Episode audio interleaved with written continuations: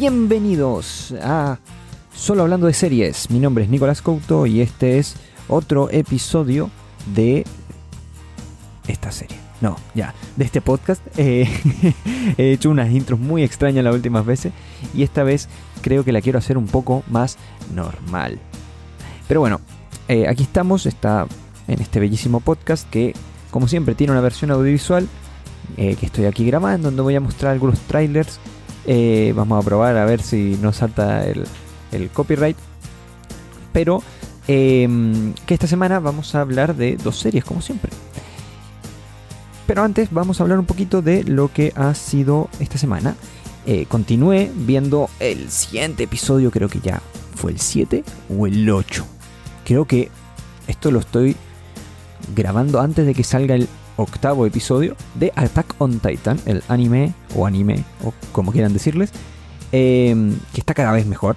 Eh, y creo que en un futuro voy a tener que hacer un episodio especial sobre esta serie, hablando de ella, hablando de cómo siento que se diferencia a otras eh, piezas en el género y cómo trae cosas muy interesantes al mundo de la ciencia ficción, básicamente, o de la fantasía. No sé qué género es esta serie. Es complicado porque es bastante eh, falsa. No, pero está muy buena, está muy divertida y creo que todo el mundo que le llame un poco la atención la, primicia eh, debería verla. También revisité algunos capítulos de The Office, específicamente de la temporada 4, porque estoy escuchando el podcast de Office Ladies, que es uno de los podcasts que más me gusta, y voy viendo los capítulos con ellas.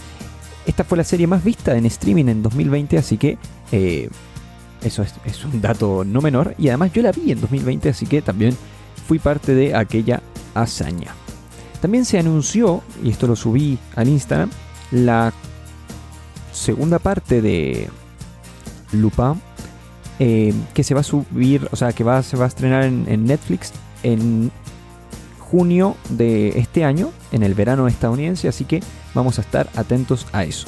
También vi el cuarto capítulo de WandaVision, eh, serie de la que vamos a hablar hoy, pero antes de eso los invito a seguir al podcast en Instagram en arroba solo hablando de series y en YouTube en solo hablando de series por si quieren ver la versión de video del podcast como siempre está disponible en muchísimas plataformas. Por si están escuchando en una plataforma que dicen, oh, me carga esta plataforma por X, Y, Z razones. Bueno, está desde Spotify hasta Apple Podcast y desde Google Podcast a iVox y en muchas otras más. Y como siempre tienen el RSS y todas esas cosas para los más experimentados en el mundo del podcasting. Pero hoy vamos a empezar con una serie con una docu-serie. Me di cuenta que en mi lista, porque tengo una lista de, programación de estos episodios del podcast, tengo muchas docu-series, muchas series de no ficción que eh, me llaman la atención, que las quiero ver este año, que son estrenadas este año. Y ya vimos la semana pasada Pretend It's a City y esta semana venimos con un género que Netflix yo creo se ha caracterizado por entregar muchas series de esto, que es el True Crime, y estoy hablando de Night Stalker o Acosador Nocturno a la casa de un asesino en serie. Eh, desde Making a Murderer hasta Carmel el año pasado, este año eh, empieza con otro lanzamiento de esta, este estilo de series, que son series limitadas, eh, de pocos capítulos, la mayoría, en donde se van documentando diferentes casos de asesinos seriales o casos de asesinatos importantes o incluso casos donde eh, el asesino nunca fue atrapado y cosas así bastante creepy.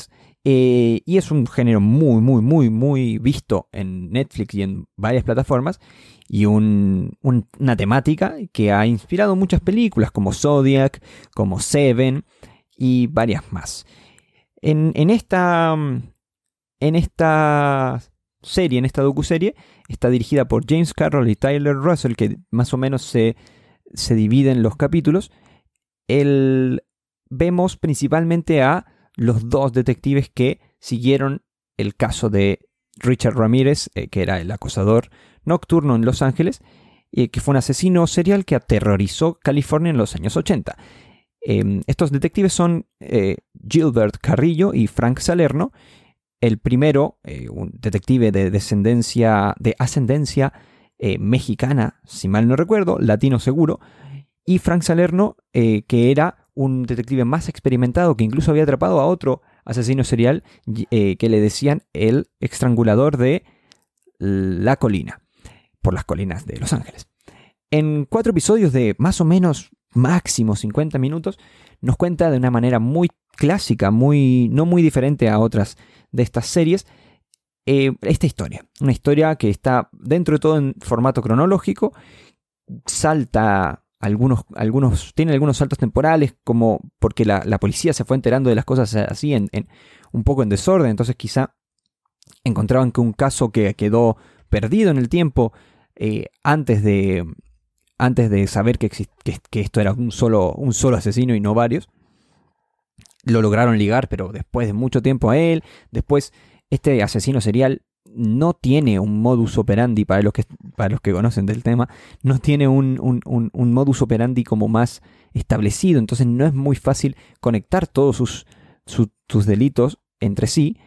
Pero poco a poco fueron viendo ciertas pistas que lo conectaron eh, a él con estos crímenes y, no lograban encontrar quién es eh, el asesino eh, nocturno este, que además de intentar, en el documental nos muestran el papel de, bueno, como digo, se enfoca mucho en la parte policíaca y de, la investigación por parte de estos dos detectives, pero después también nos habla mucho de todo lo mediático que había detrás de, de, este caso, cómo los medios se involucraron en un momento cuando la cosa escaló a tal punto que, que ya era noticia eh, nacional seguramente, pero en especial para la zona de California. Eh, y cómo los medios empezaron incluso a, a conseguir información del caso y a manipular un poco la cuestión porque era la noticia del momento, pero eso muchas veces podía afectar a la investigación en sí. Y vemos acá el tira y afloja de estos detectives intentando mm, sacar adelante este caso y atrapar a este monstruo como lo, lo definen en esta serie. También nos muestran, como similar a esto de los medios, nos muestran muchos errores que cometen las fuerzas policiales, no solamente estos dos detectives que algunos errores cometen en el camino, sino que eh, otros actores en este juego de ajedrez buscando al asesino, cómo se eh, ocupan mal las pruebas, cómo se pierden algunas eh, pistas en el camino y cómo, cómo no se logran eh, seguir para atraparlo. Y, vemos todo esto y la frustración en los testimonios de estos detectives, en especial de Gil, de Carrillo, que yo eh, quedé sorprendido con, cómo eh, le afectó este caso a él. Claramente se lo ve, bueno, él era prácticamente un novato en, la brigada de homicidios de, Los Ángeles. Y aquí vemos, lo vemos cómo le afectó, a qué nivel le afectó esta, eh, este caso. También creo que una de las cosas interesantes que tiene la serie son los testimonios de los sobrevivientes y familiares de víctimas de Richard Ramírez, Em, algo que no, si, por ejemplo yo dentro, yo conocía el caso antes de ver la serie, pero no conocía muchos de los detalles que se exponen acá y para nada conocía los testimonios de las personas que participan. Eh, siento que eso está, le, entrega un valor muy fuerte a, a la serie y son desgarradores algunos de estos testimonios. Por ejemplo, hay un testimonio de una chica porque una de las cosas que hacía Richard Ramírez era eh, secuestrar niños y abusar sexualmente de ellos. Y hay una de las supervivientes que habla en el documental y es muy, muy fuerte su, testimonio y, pensar que ella sobrevivió a esto, eh, que tuvo la, suerte, entre comillas, bueno, sí, la suerte de sobrevivir a este, a este, a este personaje y, y lo cuenta y después o sea, era una niña cuando ocurrió. Entonces es muy, muy perturbador ver las cosas que, este, este, hombre hacía eh, en esta época. Y sus motivaciones, que eran básicamente macabras. Eh, eh, la serie es como ver un documental de poco más de tres horas, porque tiene, como dije antes, cuatro capítulos que duran como 45 minutos, diría yo. No siento que traiga nada nuevo a la mesa en, en, las docuseries, pero me parece que todo lo que hace lo hace perfecto. No tiene aspectos cinematográficos que están muy interesantes. Algunos juegos de cámara están muy buenos. Los archivos son de muy buena calidad. Eh, eh, por ejemplo, a mí toda la... Porque, spoiler, atrapan al, asesino. Y todas las imágenes del juicio están muy... Yo nunca las había visto y están, son muy sorprendentes. Y si conoces el caso, yo creo que te entrega varias cosas, eh, detalles que, no, no, eran conocidos previamente. Además te entrega esto de los testimonios, que yo creo que es lo que. el, mayor valor que tiene el documental. Y. Y no me queda nada más que decirle a las personas que conozcan el caso que lo deberían ver. Y los que no lo conocen, siento que la estructura de la serie te, te atrapa. Te atrapa eh, con esta. Porque están muy bien hechos los capítulos, eh, siento yo, incluso en duración, porque cuando dices, uff, eh, es, largo el capítulo, de repente, ¡pum!, termina. Y tú dices, ¿qué? Y, como que te termina, termina justo en el momento en donde dices, uff, y, te tiran un poco, obviamente, un poco de información ahí de lo que puede venir en el próximo capítulo, ahí hacia el final. Y tú dices, quiero seguir viendo. Y yo creo que literalmente no me sorprendería que muchas personas vean este, este documental en una tarde, o sea, en una tarde, sí, empiezan en la tarde y lo terminan en tres horas y media, yo creo que lo terminan en dos, en dos tandas de una hora y media lo pueden ver también. Y además te entrega esta reflexión de a lo que puede llegar un ser humano y ves a los policías, eh, la verdad, muy afectados. También una cosa que me parece interesante es que la serie tiene un par de momentos, en especial en el último capítulo, en donde te muestran los peligros de romantizar a estos personajes.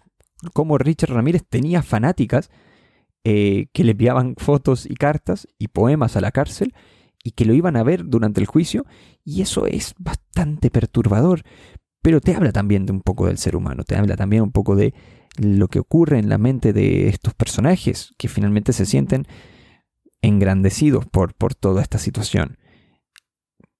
Muy, muy recomendado, un muy buen documental. Además, no es muy largo, que hay veces que por lo menos a mí eh, eh, la duración de, de, los capítulos de este tipo de series me echa un poco para atrás y después ver que tienen 12 capítulos de una hora cada uno también me echa para atrás a veces, pero en este siento que está perfecto de duración, está perfecto de todo y, no cae tampoco en, lo tan morboso. Yo eh, hay muchas personas que dicen que esto es más morbo que nada, pero yo creo que lo evita bastante bien la serie y se queda en lo testimonial y pese a que tiene obviamente imágenes muy perturbadoras, y yo creo que hay que hacer ese, esa, advertencia de que tiene imágenes muy, muy chocantes y, y testimonios que son desgarradores. Así que, Acosador Nocturno, The Night Stalker, em, en Netflix. La pueden revisar. Disponible se estrenó en enero, así que a, comienzos de enero. Así que la pueden revisar cuando gusten. Y el plato de fondo. No, no, no, no es el plato de fondo, o, sí o no. Yo creo que el tiempo lo dirá, porque llevamos cuatro episodios de quizá el estreno de enero. Pese a que no es la serie más vista en enero, porque Netflix confirmó que eso fue Bridgerton, eh, aunque tiene una manera muy extraña de contar las visitas Netflix, pero no importa. Eh, la serie del momento quizás. Eh, todo el mundo especializado en hablar de series está hablando de esto. Y acá no podía ser de otra forma, que es WandaVision. WandaVision, que es la primera serie del universo Avengers después de Endgame. Y que aquí está. Está finalmente estrenada oficialmente en Disney Plus. Y que lleva cuatro capítulos de nueve. Una serie que en la previa, antes de, de empezar a verla, ha dado, ya daba mucho de hablar porque en los primeros trailers que se vieron se veía esto que, estamos viendo en la versión audiovisual, una cosa en blanco y negro y cosas así. tú decías, ¿qué es esto? ¿Qué, es un mundo paralelo? ¿Es un, un chiste, una broma, es una cosa que está inventando esta bruja, o sea, esta, sí, Scarlet Witch. Y eso me, me, me, me da mucha, mucha, mucha, muchísima curiosidad para ver a dónde, a dónde lo lleva.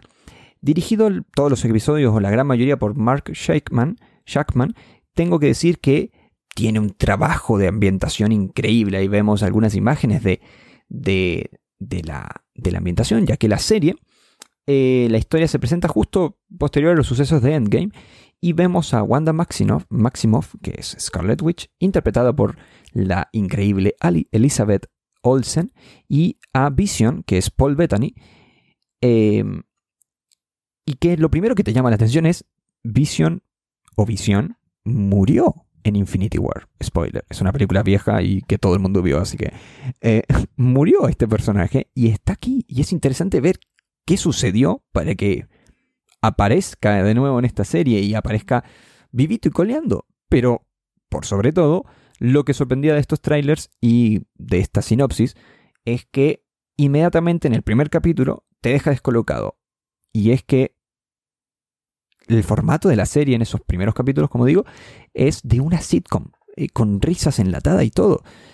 Y, no se queda solo ahí, sino que va más allá y es una sitcom de los 50 y 60, eh, con claras referencias a, shows como The Dick Van Dyke Show y Hechizada o Mi Bella Genio, eh, entre otras. Y creo que en el tercer capítulo de Brady Bunch. Y honestamente, es, increíble. La ambientación está muy bien lograda con esta cámara fija, muy típica de las sitcoms, eh, y con este tono de humor, muy de sitcom simple, incluso con chistes, podría decirse, machistas de la época, en donde la mujer está en la casa, cocina y, todo eso, y tiene como su rol, y el hombre tiene su rol de trabajador, de todo eso, y se ríe un poco de eso y se burla un poco eh, no se burla, sino que eh, parodia un poco esto, pero muy en el tono de referencia. Y creo que eso lo logra muy bien. Hay un juego de cámaras, se han hecho, eh, se, han hecho varios, varios comentarios al respecto de que hay un, trabajo de cámaras, de grabar con, con, cámaras similares a la de la época o, en el formato de, aquella época. Incluso tiene un poco de, granulado en, las cosas, en, en la calidad de la imagen y todo.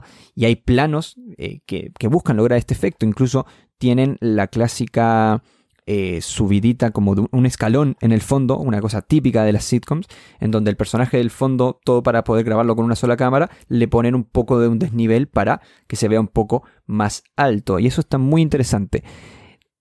También incluso tiene cambios de... de del tamaño de la, imagen. Está en 4.3 por decirlo así y de repente, ¡pum!, se ensancha y queda en, en el tamaño formato así de película y esos momentos son como para nosotros y en el universo de este de la serie es como salir de este mundo alternativo del que aún no sabemos muy bien cómo está sucediendo la cuestión, pero tampoco voy a entrar en spoilers. Eh, pero y salta al mundo real, entre comillas, por decirlo así. Eh, eh, eso está muy interesante. Los primeros episodios incluso no son bastante crípticos, bastante cerrados, no tienen una narrativa muy ordenada y clara. Eh, incluso es ver a Wanda y a Vision viviendo en los suburbios estadounidenses, intentando encajar en este mundo, pero con cosas muy cotidianas, invitar a una cena con el jefe en familia y Wanda y Vision eh, tienen que ordenarse porque ella no sabía que era una cena con su... y cosas así muy, muy básicas, muy... Eh, situaciones divertidas ocurrirán. Y, todo eso está muy, muy, muy interesante. Eh, una de las críticas que quizá algunos, algunas personas han hecho es que los episodios son muy cortos. Yo creo que esto es también un intento de conexión con el mundo sitcom. Los episodios duran unos 20 7 minutos, 28 minutos como mucho. Y tienen esa duración así corta. Además, esos dos primeros episodios claramente están, eh, o sea, están completamente desligados. Aunque tienen muchísimas referencias que pueden revisar por ahí. Ahora voy a dar voy a recomendar algunos canales de YouTube para que revisen todas las eh, easter eggs y secretos si es que son fanáticos de la serie. Y, la verdad eso es en los primeros capítulos es un poco chocante. Y desde el tercer y el tercer y en especial el último cuarto capítulo mm, empezamos a ver cómo este teatrillo, este mundo extraño que se nos presentó, se empieza a caer, se empieza a ver el hilo que cuelga, el hilo que se le sale al chalequito y si tiras un poquito del hilo, ¡pum!, se cae todo este mundo inventado. Y en especial en el, cuarto capítulo, que es eh, completamente fuera de este mundo, eh, ya se nos presenta una conexión directa con la saga de Avengers. Entonces, siento que la serie por ahora eh, es muy interesante. La verdad es que tiene ideas muy interesantes, tiene una ejecución muy inteligente y bien lograda, muy bien lograda. Visualmente, incluso las intros de la serie son una cosa que tú estás ahí como esperando qué va a ser esta semana la introducción de la serie. Porque los primeros tres capítulos tenían referencias directas a eh, estas sitcoms de aquella época. Y yo creo que el próximo capítulo, el quinto, va a volver a ese tono de sitcom eh, ya que en el cuarto ahora hubo como ahí una pausa y yo creo que vamos a volver eh, a ese lugar, a West, eh, Eastview, Westview, creo que era Westview. Ahora me olvidé. Bueno, Eastview o Westview ese es este pueblo en donde está ocurriendo toda la serie. Quiero ver más cosas como esta serie, quiero ver cosas así que no, no se entienda muy bien qué, qué, está ocurriendo, que arriesgadas y quiero terminarla, no puedo esperar a terminar los cinco capítulos que quedan para tener una idea más completa de qué es lo que opino. Pero por ahora puedo, no puedo no recomendarla, creo que es eh, una serie que cualquier fanático de Avengers tiene que ver, pese a que al mismo tiempo siento que el público más masivo la va a encontrar un poco lenta y además este aspecto de que va saliendo semanalmente los puede echar un poco para atrás y es muy críptica en los primeros dos capítulos, pero veremos, siento yo, que en los próximos capítulos empieza a desentrañarse un poco este misterio que envuelve a este pueblo con Wanda eh, Maximoff. Así que en, el, en este cuarto episodio yo siento que hay muchas cosas fueron explicadas y se conectaron varias con lo que ya habíamos visto en las películas. Tengo que decir que Elizabeth Olsen y Paul Bettany, los dos protagonistas, están muy bien, muy eh, dinámicos, muy, muy, muy, buena química entre ellos dos.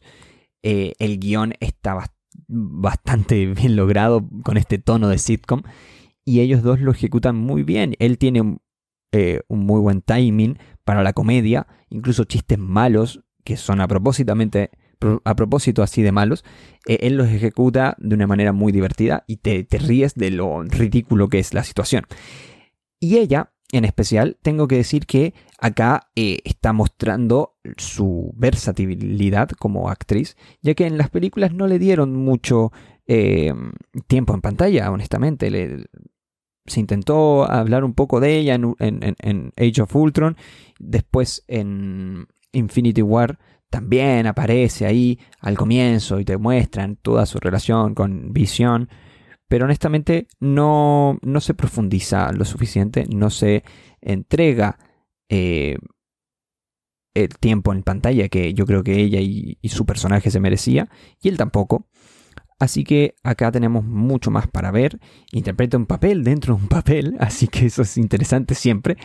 Y la verdad es que está muy bien en la serie y muy divertida también, aunque cuando es necesario se pone malvada, como, como habrán visto en algunos capítulos. Pero veremos cuáles son sus intenciones, veremos qué es lo que le depara también al personaje de Catherine Hans, que hace de Agnes, eh, de Agnes, que todos dicen que puede ser un personaje de los cómics, y toda la pinta tiene que es un personaje de los cómics, eh, y Teyona Harris, que es una actriz que apareció en Mad Men y que interpreta a eh, técnicamente Mónica Rambeau, un personaje que los fanáticos de Capitana Marvel quizá les suene, y que acá está ahí en, ese, en esa conexión con el mundo real y que nos permite entender varias cosas en el último cuarto episodio.